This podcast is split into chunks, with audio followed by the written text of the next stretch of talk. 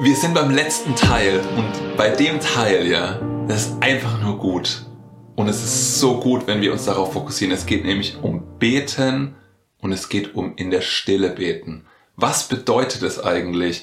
In der Welt, in der wir leben, wo alles immer so pff, riesig laut ist, ja, unser Smartphone mal auszumachen, auch keine Lobpreismusik anzuhaben, nichts zu haben als einfach die Stille. Dieser Modus aus Anbetung oder Anbeten bei Gott, den ich euch demonstriert habe, und der Modus aus Stille, den ich euch leider schwierigerweise demonstrieren kann, ja. Still demonstrieren würde bedeuten, ihr guckt mich einfach nur die ganze Zeit an und ich sag nichts und ich denke auch nicht wirklich irgendwas, ja. Vor etlichen Monaten, also letztes Jahr, hat Gott angefangen, mich in eine andere Intensität ins Gebet zu bringen, ja.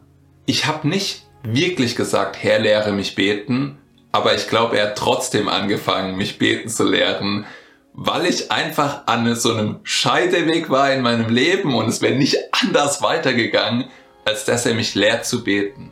Und ich weiß noch, meine äh, drei Ladies haben einen Roadtrip gemacht und die sind weggefahren und die waren halt drei Wochen lang weg.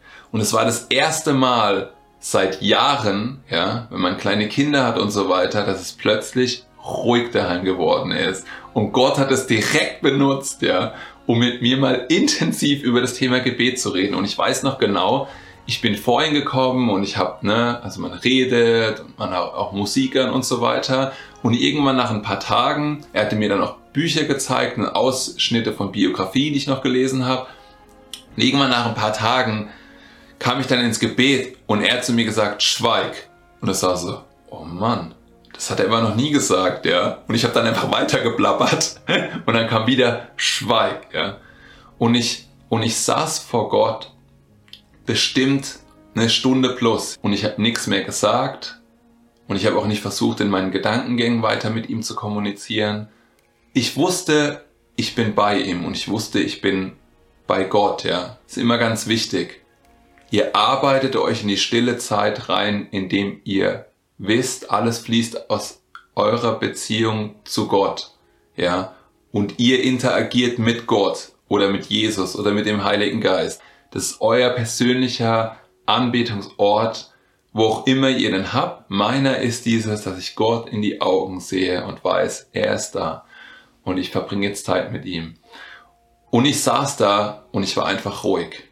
Und nach irgendwie x Minuten, ich habe nicht auf die Uhr geguckt, aber es waren wohl einige, also vielleicht waren es 10 oder 20 oder 30, war es, als ob Gott anfangen würde, mir Kinofilme zu zeigen. Also mit Kinofilm meine ich, ich sah einfach Visionen und ich sah Bilder und er hat Sachen gemacht und er hat Sachen gesagt und ich saß einfach nur da in der Stille vor Gott und habe bemerkt, er hat sehr, sehr viel zu sagen, aber viel von diesen Sachen sind einfach untergegangen oder nicht bei mir angekommen, weil ich mit meinen Gedanken irgendwo bin, ich mit meinen Gedanken noch im Alltag hänge und so weiter. Und dieses, ich komme wirklich in die Stille und ich weiß, ich muss nichts denken und ich muss nichts sagen und ich muss nichts tun und ich muss keine Sätze formulieren und ich kann einfach nur da sein und Gott schauen. Ich glaube, das hat einen riesen Unterschied für mich gemacht. Und mit diesem, ich kann Gott schauen, ich hatte euch ja gesagt, ich bin oft in der Anbetungszeit, so wie ich euch Anbetung demonstriert habe, und dann switche ich über von der Anbetungszeit in diese Stille, wo es einfach ist, ich lobe Gott, ich preise ihn, ich erhebe seinen Namen, ich danke ihm für das, was er ist, was er für ein Wesen hat, was er für einen Charakter hat, wie unendlich, wie gut, wie liebevoll er ist. Und ich denke darüber nach und ich, ich, äh, ich bringe das Gott, weil er gut ist und weil ich ihn liebe, ja. Und dann gibt es einfach diese Zeitpunkte, da switche ich komplett über zu diesem, ich bin einfach nur still. Und in diesen stille Phasen hat Gott etliche meiner Gebetsanliegen beantwortet, ohne dass ich sie jemals ausgesprochen hatte. Und es ist biblisch. Er sagt uns das in seinem Wort. Also erstmal sagt er uns in Psalm 46, 11, seid still und erkennt, dass ich Gott bin. Und ich glaube, das ist richtig gut, wenn wir erkennen, dass wir still sein sollen und dass er Gott ist. Und in Matthäus 6 sagt er uns ja, du aber wenn du betest, geh in ein Kämmerlein und schließe deine Türen zu und bete zu deinem Vater, der im Verborgenen ist und dein Vater, der ins Verborgene sieht, wird es dir öffentlich vergelten. Ja, also er sagt uns zu, dass unsere stille Zeit Frucht bringt im Sichtbaren. Und wenn ihr betet, so sollt ihr nicht plappern wie die Heiden, denn sie meinen, sie werden erhört um ihre viele Worten willen. Darum sollt ihr nicht, ähm, darum sollt ihr ihnen nicht gleichen. Denn euer Vater weiß, was ihr benötigt, ehe ihr ihn bittet. Ehe ihr ihn bittet, weiß Gott genau, was ihr braucht.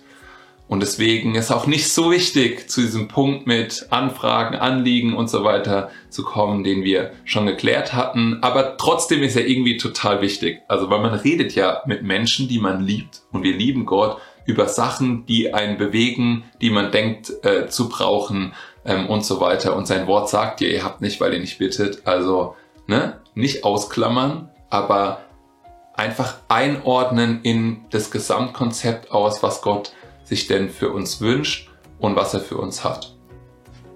Und recht interessant fand ich auch noch 1. Könige 19 und äh, das ist diese ganz bekannte Stelle ähm, mit Elia, ja.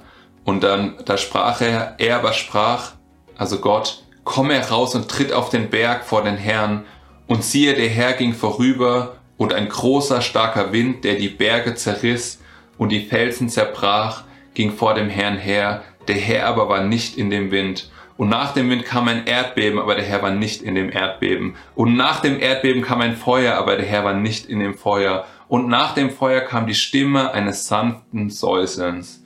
Und es geschah, als Elia dieses hörte, da verhüllte er sein Angesicht mit seinem Mantel und ging hinaus und trat an den Eingang der Höhle. Und siehe, da kam eine Stimme zu ihm, die sprach, was willst du hier, Elia? Gedanklich finde ich das ein wunderschönes Bild. Ich glaube, wir müssen durch dieses ganze laute Krachen und äh, Erdbeben und so weiter durch und dann plötzlich in der Reinsform der Gegenwart mit Gott zu stehen und dann zu verstehen, ich habe hier nichts mehr zu sagen, ja. Gott redet jetzt. Ich fokussiere mich darauf, ihn zu sehen und ihn zu hören und wahrzunehmen, was er jetzt gerade für mich hat. Und es ist Stille.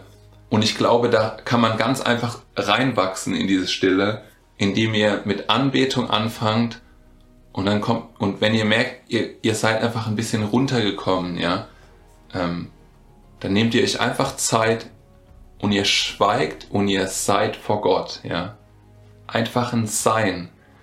Wirklich von, ne, also es gibt ja auch dieses, man arbeitet sich in die Ruhe Gottes hinein, ja. Die Ruhe, von der Hebräer steht und es ist ja irgendwie so ein bisschen schwierig, ja, wieso arbeite ich mich denn in die Ruhe rein? Aber ich glaube, es ist ein bisschen Arbeit. Ähm, also nicht, dass ihr jetzt kilogrammweise Sachen anheben müsst, ja. Aber es ist Arbeit für eure Seele, sich darauf einzustellen, sich da reinzuarbeiten in die Ruhe, da wo Gott uns begegnen möchte, da wo Gott unsere Gebetsanliegen beantworten möchte, da wo Gott unser Innerstes verändern möchte. Und das wünsche ich euch total. Versucht es mal. Es ist so gut. Ihr setzt euch einfach hin und ihr nehmt euch viel Zeit. Ich glaube, umso öfter man das trainiert hat und umso öfter man das gemacht hat, umso schneller kann man an diesen Punkt kommen, wo man einfach in Stille vor Gott ist und merkt, ja, ich werde aufgefüllt, ich werde aufgeladen, er, er, er dient mir, weil ich mich an den Ort begeben habe, wo er fähig ist, diese Sachen an mir zu machen, ja. Sachen wegzunehmen, dazuzugeben, zu zeigen, zu offenbaren, neue Erkenntnisse zu schenken und einfach eine tiefere, intime Beziehung mit ihm zu haben, auf eine Art und Weise und auf eine Ebene, wo das halt nicht so natürlich ist für den natürlichen Menschen, ne? weil es nicht so viel mit Körper und mit Seele zu tun hat, sondern wir von einer geistlichen Realität und Dimension sprechen, wo wir einfach eine Geist-Geist-Beziehung mit Gott haben, die man total schwierig in irgendwelche äh, Worte und Nuancen drücken kann. Und ich tatsächlich auch glaube, dass es eine gewisse Individualität hat für jeden von uns, ähm, wie wir Gemeinschaft mit ähm, Gott intime Zeit mit ihm Herz zu Herz ähm, verbringen. Genauso wie man merkt, dass, äh, dass der Heilige Geist durch Paulus und durch Petrus und durch Johannes und so weiter diese Briefe geschrieben hat. Und es ist ja derselbe Gott, aber man merkt trotzdem, dass die Persönlichkeit äh, dieser Charaktere irgendwie mit auf das Blatt kommen. Und ich glaube, genauso individuell ist die stille Zeit für dich, zu der Gott dich einlädt. Mach's gut.